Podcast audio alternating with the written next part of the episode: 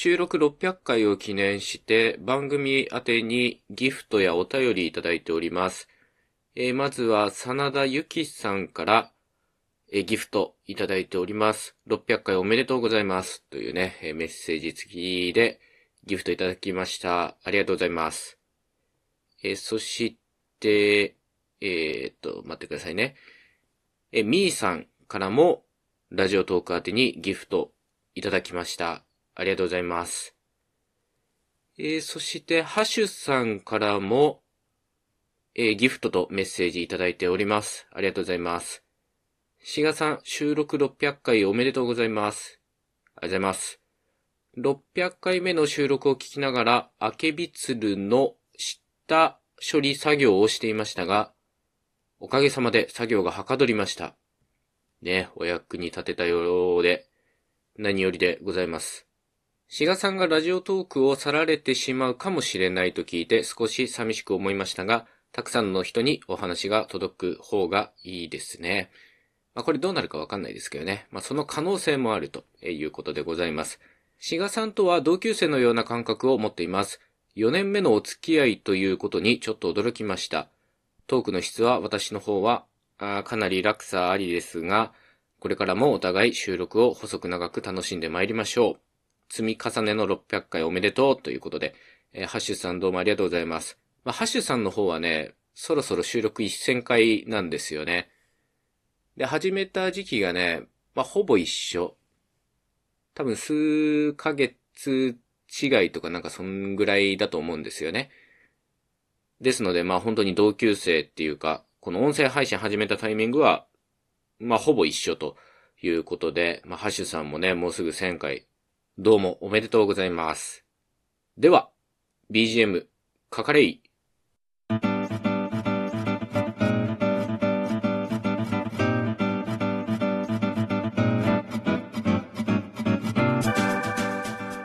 始まりました4月15の壺。皆さんいかがお過ごしでしょうか？フォレストガンプです。前回のエピソードが、えークリスマスっていうのを題材にして、まあ、英語と日本語の発音の違いみたいなことを言ったんですけど、まあ、言いたいことの半分ぐらいしかちょっと言えなかったので、えー今回はその補足というかね、まあ、英語について重点的に今回お話ししていこうと思います。今回は言語学の中でも音素配列論と言われる分野の話になるかなと思います。まあ、英語だとフォノタクティクスとかね、言ったりして、まあ、音素をどういう風に並べるか、まあ、子音やら母音やらをその言語でどうやって並べるかっていうのが音素配列論で、まあ、音節の中身の構造がどうなってるかっていうようなね、そういう話になると思います。で、音節っていうのは英語で syllable と言って、で、その音節っていうのは、まあ、子音やら母音やらでなってるんですけど、まあ、母音っていうのが中心として、えー考えられるんですね。 nucleus とか言ってね、え母音のことを言って、まあ、核となるわけで、音素配列論では、なんていうかな、その3つに枝分かれしているというふうには考えないんですね。均等に子音、母音、子音と並んでると考えるよりは、まず、頭の子音、これをオンセットとよく言いますけど、オンセットとそれ以外、えーライムと言ったりします。onset と rhyme、頭の子音とそれ以外にまず分けて、で、その rhyme の方が、核となる母音 nucleus と、それに付随する、後ろに出てくる子音、まあ、これを coda と言いますけど、まあ、こういうふうに、なんか2段階に分解するんですね。まず、 onset と rhyme。で、 rhyme が、 nucleus と coda に分かれるということになります。で、この rhyme というのは、まあ、まさに韻を踏むとかいう時の、え rhyme でございます。まあ、理屈としては逆もあり得そうな感じはするんですよね。えーどういうことかというと、まず、 coda とそれ以外。末子音とそれ以外に分かれて、で、そのそれ以外の方が、えー onset と nucleus に分かれるっていう風に、その最初の枝分かれが逆でもいいんじゃないかという気もするんですけど、まあ、いくつかの証拠によって、 nucleus と coda からなる rhyme っていうのを認めることができるんですね。まあ、ちょっとそのあたりの話今回できませんが、で、日本語について言えば、 coda っていうのはそんな考える必要はないです。音節の子音、母音、子音となった時の最後の子音っていうのは、まああんま考える必要ないんですね。まあないことはないですけどね。まあ発音とかいう時の、んで書くような音は、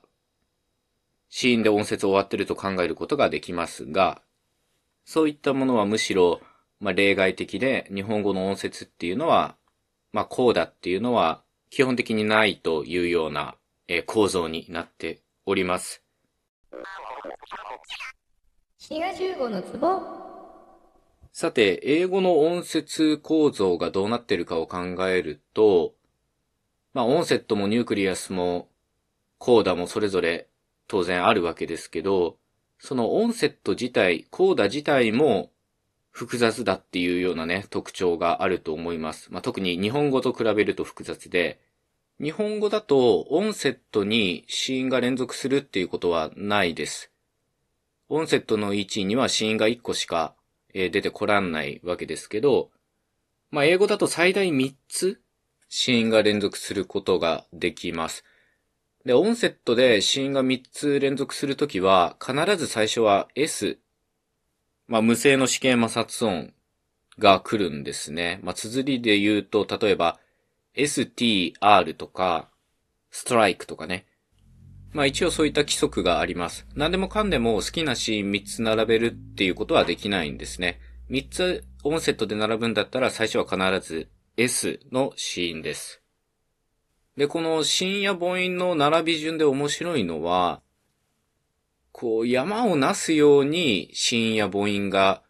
並べられるということなんですね。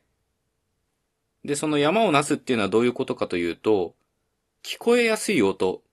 すなわち母音ですね。母音っていうのが一番聞こえ度が高い音素と考えられていて、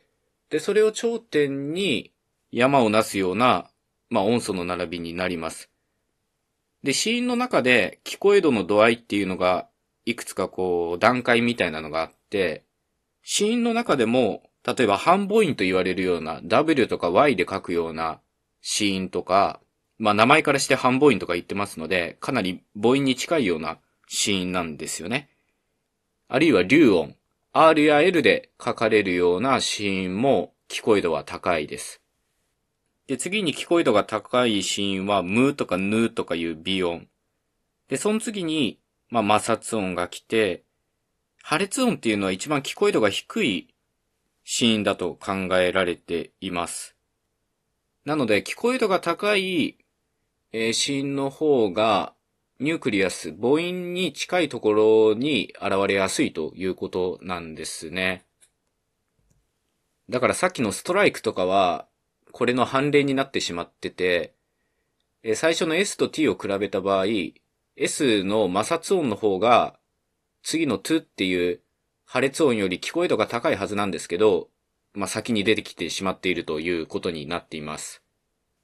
ただこの S のものを例外として考えると、まあ、割と聞こえ度の低い順に子音っていうのは出てきて、 nucleus につながっていくようになってるはずです。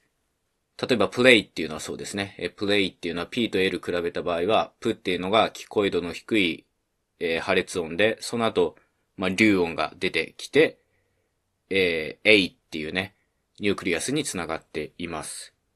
で、 coda の方は coda の方で子音が連続する場合は、聞こえ度が今度は高い順に出てくるということですね。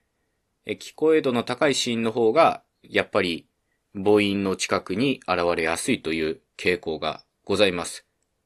というわけで今回は音素配列論のお話でした。日本語の場合は子音が連続するってことはないので、その聞こえ度がどうとかね、えー、そういったことはあんまないんですけど、英語の場合は結構ね、そういった面白いことがございます。というわけで、また次回のエピソードでお会いいたしましょう。番組フォローも忘れずよろしくお願いします。お相手は、シガ15でした。